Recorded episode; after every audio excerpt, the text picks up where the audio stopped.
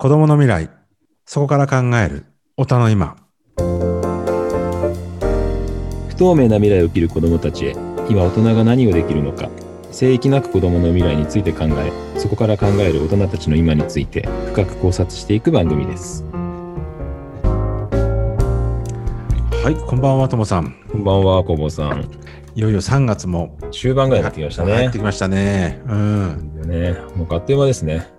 今日はゲスト会ということで、ね、そうですねまたとびきりの方がいらっしゃいますよね。そうなんですね。今週はですね、えっと、まあちょっと友人を介してですね、えっと、うん今回ご登場いただきましたけど、名前がね、中野紀之さん。なるゆきさん、はい。はい。なあじゃあ、中野さんよろしくお願いします。よろしくお願いします。よろしくお願いします。はい。ちょっとね、中野さんを、いつもだと、あの、ゲスト呼んだ時に、じゃあ今日は映画監督の？とかって言うんですけど、なんはいかその肩書きですけど、中野さんは、なんて言えばいいのかな？と、この前、ね、社会起業家みたいなお話聞きましたけどね、い、ろんなお顔をお持ちだというふうにね。そうですね。じゃあちょっと簡単にちょっと中野さんの、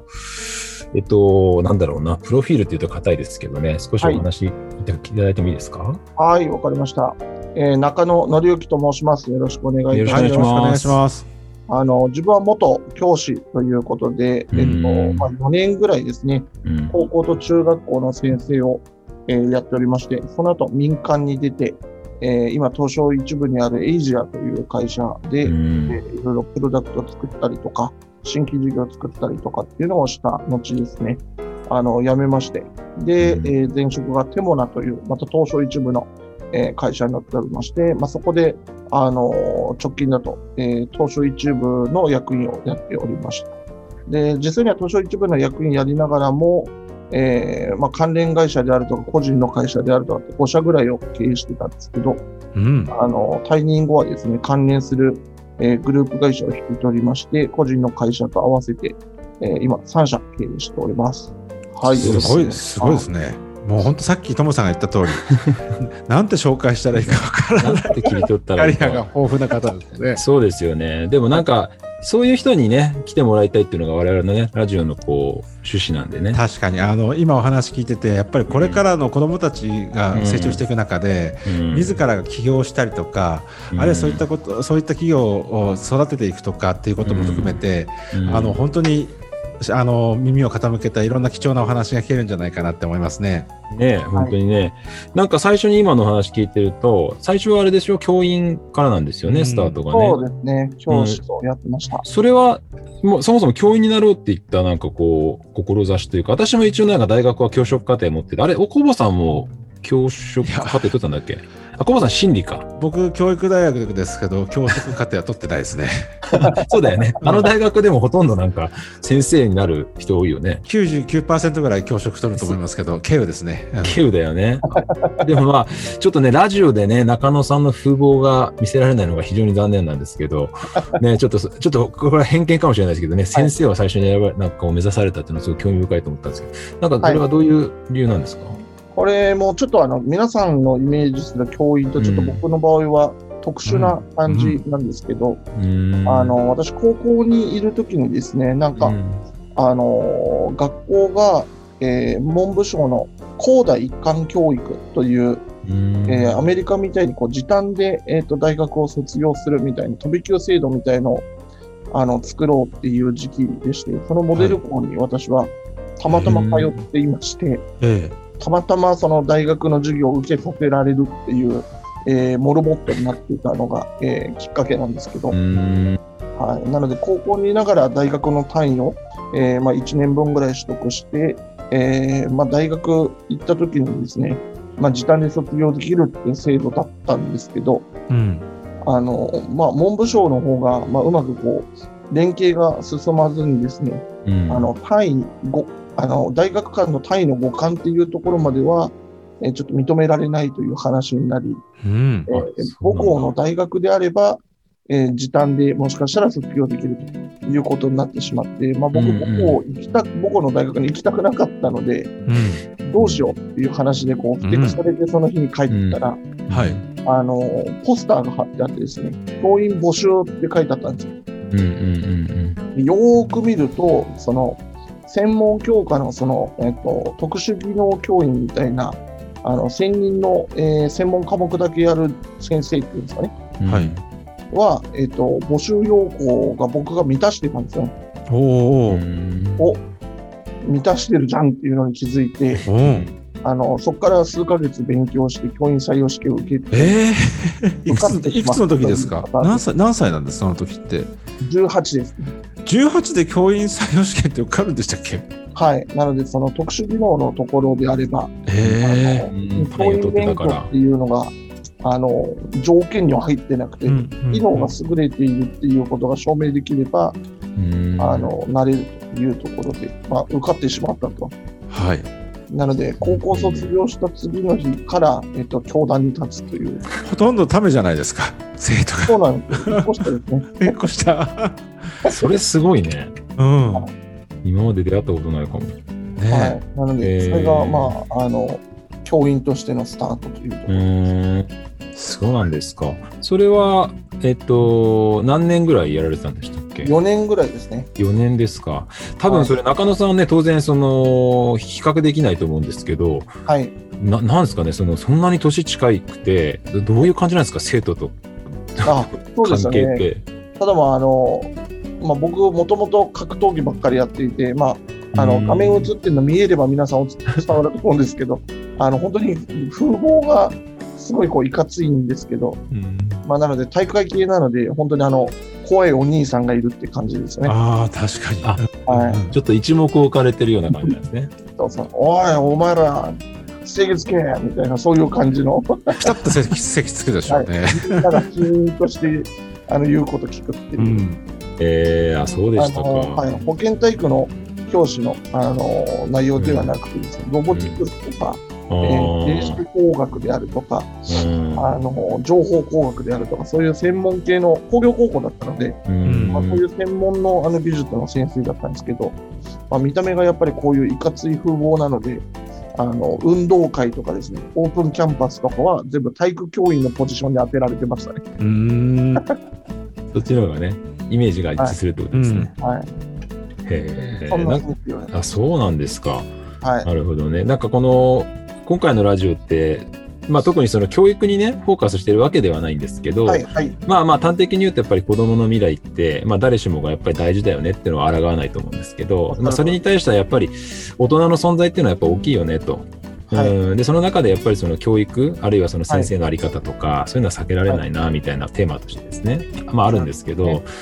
中野さんはどどうですかね？まああの今その当時のことを振り返ってでもいいですけどそのはい学校の教育に対してとか、なんかこう実際教員やってみて思うところとかってどうですか？あります？いやー、たくさんありますね。うん。あのーまあ、やっぱり教員という立場、まあ、私立だったりとか、まあないわゆる私立だったりとか、うん。まあ、一律の方のあの、まあ、公立と言われるものとかも、まあ、あると思うんですけど、まあやっぱり皆さん、この先生は意外とこう、なんて言うんでしょうね、あのうん。肩身が狭い思いをしている方もいらっしゃるかなっていうところが、まあ、一つ。で、あと情熱的な先生も当然いらっしゃるんですけど、まあ、特に公立なんかには多いのは、なんだろう、こういう講習を受けなさいとか、こういう分科会をやりなさいとか、まあ、そこについてやっぱりこう時間を多く取られてしまって、うん。本当は生徒との時間っていうのを多く取りたいけど取れない先生もいらっしゃったりとか、うん。あとは公立、まあ、多いのは特にあの予算っていうのがなかなか少ないので、うん。何か実習をやろうとしても機材が購入できないので、うん。まあ私立の学校とかにあのつてをたどってですねあの廃材ありませんかとか、そういうのをもうやりくりしながら実際はやってるっていう状況だったりとかするので、まあ、その辺はやっぱりあの質の高い教育するためには、まあ綺麗事じゃなくてやっぱお金も必要だっていうところはやっぱ当時も考えてましたね。はい、へそれで4年間の教員生活の後、どうされたんですか？教員を、えー辞めた後は今の東証一部にあるエイジアという会社がまだ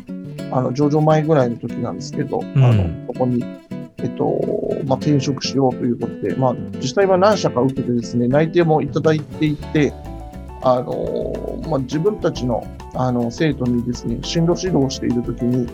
うん。お前ら5年後10年後どうなってるか考えろって言ったらえあその言葉が自分の耳に刺さってしまいまして。はい、え。はい。で、あの、自分の教え子が卒業すると同時に卒業しようと思って、え転職活動をしていたんですけど、まあ、何社か受かったんですけど、はい。あの、中高不作、あの、高校と中学が付属だったので、まあ、ある部活の時に僕辞めようと思ってるんだよな、ここだけの話っていう話したら、えいや、ちょっと待って先生って、もう一学年残ってる俺ら中学の時の先生、あの、生徒がってええいう話を言われて、まあ、内定をいろんなところに待ってもらったんですね。えそしたらもう、あの、みんな内定1年も待ってられないって言って、取り消しになったんですけど、一社だけ、あの、い何年かかっても待ってるって言ってくれたえのが、へえ。会社だー、えなんか、はい。ロマンと懐の深さを感じますね、その会社さんの。ね。うん、はい。うん。どうせあの、新卒の枠じゃなくて中途で、でも新卒の年齢で、で、元教師でっていうので、ちょっとよくわかんない人材だったので、まあ、面白がって取ってくれてたっていうのがあってですね、あの、別にまあ、型にはまんないでいいんじゃないのって言って、まあ、何年でも待つよって言ってくれて、まあ、そこに恩義を感じたので、1年半、1年半ちょっとぐらい待ってもらってから入ったって感じですね。そうなんですか。で、その後、エイジさんにジョインした後ってのは、どういったことをされたんですか？えーその後ですね、今度あの、ライブドアショックとかっていう、まあ、経済的ないろいろ IT 業界にダメージのあるような、まあ、事件があったりとかですうね、ん。株価が大暴落してしまって、はい。で、まあ、その段階で、あの、会社が傾いてしまったんですよね。うん株価が98%オフぐらいになっちゃったおので、お。100万円あったと思ったら2万円になってましたので、傾いてうん。でで、まあ、いろんな人、まあ、優秀な人からどんどん抜けてくるんですけど、うん。私だけ恩を感じてたのに逃げなかったっていうので、うんえーまあ、必然的に人がいなくなったので、まあ、何か新しいことやるっていうのが、まあ、僕ぐらいしかいなくなってしまって、うん。で若いからこそこう何かにチャレンジすることを厭わないというか何も分かってないので、あのーその経営されてる、まあ、メンバーがお面白がってまたお前鉄砲玉だからこんなことやれみたいな感じでうん。帰ろうって言って、あのー予算預けてくれたりとかしたので新規事業を作ったりとかですね、うん。はいあのープロダクトを作ったりあとは日本でまあシェア取るためにコンサルの舞台を作って、うん。で、えー日本のシェアが取れた後は今度海外に行くっていうので、まあ、東南アジアの担当をさせていただいたりとか、おお。まあそんなことをしてましたね。なるほど。で、その間に東証一部に上場されたと。あの僕らがやってた時は、くら替えって言って、そのマザーズ出て、ええマザーズ出た後の、えー準備までっていうところまでが、あの僕が携わっていた範囲ですね。うん、でも、ね、一時は98%株価が下がったっていう会社がマザーズに行くっていうのも、まあ、これもフェニックスな感じですよね。そうですね、おっしゃる通りですね。うん。はい。でまあ、そこから、あの V 字回復して、うん。利益構造がもともと30%いかない20%ぐらいだったところから、まあ、事業単体でいうと85%ぐらいの利益率っていうところを戻して、でもう誰がやっても大丈夫っていう話になったので、僕はちょっと違うことやらせてください。ああ、じゃあ、そこの会社に一応、恩は全部すべてあの返したっていうようなおっ。しゃる通りですね。なるほど。でその後どうされるんですか？その後はあの実自分でまた独立したくてですね、えあの半分は大手の、えー大手企業向けのコンサルティング、まあ、営業とか事業開発とかマーケティングとかっていう、まあ、開発の、えーまあ、事業主というか、えーそんなことをやりつつもう半分ではあのスタートアップの、えっと、支援という事業を、えーやっているという状況でしたね。えなるほど。うんじゃあ、もともと学校の先生やってた中野さんからしてみると、はい、ね、一時倒れそうになってしまった会社の再生に携わり、はい、そこから独立して、コンサルの普及であったりとか、はいねスタートアップの支援とかっていうふうに、なんかもう、す数年単位で大きくこう、パラダイムが変わっていくような感じじゃないですか。はい、すごいですね。それってなんか、あれなんですかね。中野さんのな何がそうさせたんですかね？うん。っていうのは、やっぱりこう子供たちっていろんなこう働き方とかね、はい、まあまあまあ日本ってやっぱりある程度確立されてるじゃない、確立的なところがあるなと思う中で、うん。うん。中野さんの生き方って非常にユニークだなと思うんですけど、はい。なん。かどんな信念とか、なんか志とか思いとか。ああ、そういうことですね。うんあのもう僕、教師になるって決めた時とかに、うんまあ、思ったというか、決意したことがあってですね、うんあの私の自己実現、まあ、世の中に対してというか、自分の人生を通して、うん自分が何を実現したいかっていうふうにすごく考えたんですね。うんで、まあ、それはあの自分が生徒に対してあのどういう人生にするのか、将来何をするのか、今をどう生きるのかっていうのを、まあ、伝えるわけなので、うんまあ、それを当然僕が伝えるために自分自身をあの見つめ直すっていう機会があって、決めたあの自分の自己実現はこういうのだなと思ったのは、うん箱実現ってやつですね。タコ実現。はい、なので人の自己実現を実現することを私の自己実現としたいと思ったっていうのがその時に思ったことですね。えはい、そこにそれになななぜそう思ったんですか？シンプルに言いますけど、タコやっぱ実現にシンプルに思ったのは自分自身があのうん母校の先生とか、まあ、いろんな方にご指導いただく中であの正直こう人生を全て捧げていただいているっていうのをすごく感じて、うん。まあ、やっぱりその子供の未来というもの自体は無限大のシナリオがあって、まあ、そこに対して何かを実現できるようにサポートするっていうことをしていただいたので、うんあのもうこれはやっぱり僕も同じことがしたいと思って、あの自己実現は他己実現だっていうのをずっと思ってるって感じですね。そうすると学校っていうフィールドから離れた現在もやっぱり教育者っていうようなその信念というかははいあるっていうことですよね。てかおっしゃる通りありますよね。ずっと、うんずっと自己実現は他己実現で生きてますね。なるほど。はい、ただ今のテーマは恩送りっていうテーマにしてますね。ううんはい恩返しじゃなくてその違う人に恩をバトンタッチしていく送るっていうことですよね。具体的にはどんなことをされたりしてます？恩送りでは。はい。で、今、あの、私がやってる3社っていうところが、うん、えっと、ペイフォワードという、まあ、そのまんまの会社なんですけど、はい。あの、それが大手向けの、えっと、恩送りということで、うんまあ、スタートアップであったりとか、えーそういったところで、あの、獲得したノウハウ、やり方、うんあとは DX とか、その AI とかマーケティングみたいなテクノロジーを、まあ、大手の会社様に、あの、コンサルティングという行為を通じて恩送りをするっていうのが、まあ、一つですね。それは会社さんの DX とかっていうことだけではなく。はい。なので、うん大きい企業になればなるほど、やっぱり動きが鈍いとかっていうところであるとか、うんまあ、中から変化が起こしづらいっていうのが、そうですよね。あの、お伺いするので、まあ、どちらかというと、もう本当に経営者の方が耳の痛い話を聞く覚悟があるっていうのが、まあ、確認できている会社さんで、うんまあ本当に社員の,、まあ、あの人選も一緒にさせていただいて、5人ぐらいを神隠しに合わせるというかですね、まあ、そんなことで本気でチームでやりましょうっていうので、うん中からあの徐々に徐々に変えていくっていうことを、まあ、させていただいてますね。じゃあかなり先方の会社にはく食い込んでっていうなんか神隠しするくらいだから。そうですね。なので、あの、チームとかが、こう、潰されないように、神隠しに合うというか、集中できるような環境にしてあげたりとか、なるほど。心理的な安全性を守ってる、まあ、上司というかトップがそれをするという決意のもとやってるんだぞっていうところを、まあ、しっかりあの伝えながらやることで結構殻を破れるというところがあるので、うん。ところをあの経営者の方とお話しさせていただいて、まあ、その覚悟があるんであれば、あの私も一緒に時間使いますっていうので、うんうんまあ、うんコンサルティングをさせていただいて、なるほど。いや、話が本題に入ってくると、この番組はまた次回っていうふうになるのが、あれもう、もうそんな時間でした。はい。なんかそうなんです。いよいよ中野さんのですね、そのベールをですね、ねえ明らかにしたいなと思ってるんですが、